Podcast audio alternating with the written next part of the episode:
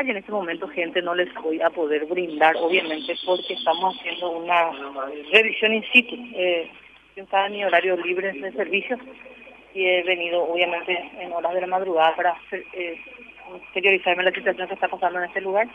Ya hemos solicitado a los técnicos especialistas del área para que hagan la verificación correspondiente. Según lo que estamos a priori viendo, es que aparentemente la fuga se realizó por el techo, el bloque segundo, planta alta. Esta persona está imputada por 1340. Está a cargo de la magistrada del juzgado de Lambaré, la doctora Brachi, si no estoy equivocada. De hecho, ya se había solicitado la remisión al penal de esa procesada. Sin tener eco favorable hasta el momento, ustedes tendrán conocimiento que todos los penales están con eh, digamos, eh, con superpoblación estamos en espera nosotros de la respuesta favorable para la remisión de la procesada. De hecho, justamente ayer se había reiterado nuevamente el pedido por la misma.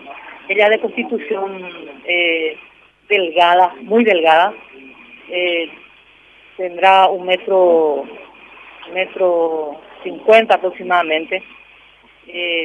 hay una característica específica de ella que la mujer está con una cirugía estética en la parte abdominal, eh, para que tengan en cuenta también, nos apoyen un poquitito con la, digamos, con la, con la revisión a una persona si tiene algún conocimiento de gente que hayan asistido al hospital.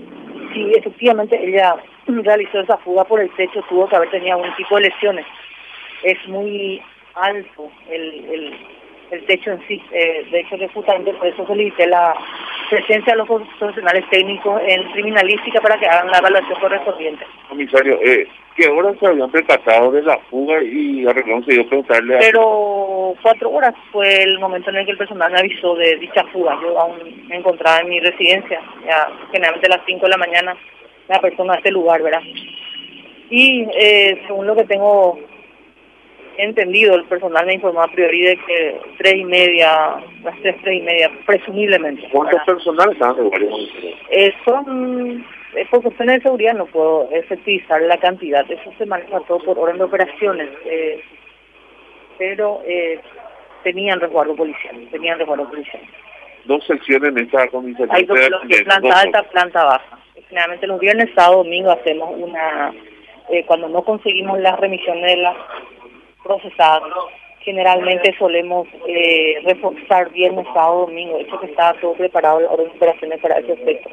Lastimosamente ocurrió ese hecho, ¿verdad? Eh, entonces vamos a abocarnos directamente a la búsqueda de localización de esa persona. Para la búsqueda y la localización, ¿dónde pisa residencia esa persona, comisario? Estoy en contacto yo en este momento con la gente de interviniente, con el comisario Osvaldo Ábalos, que fueron las personas que intervinieron sobre dicha situación, ¿verdad? Eh, tengo que ir cotejando todas las novedades.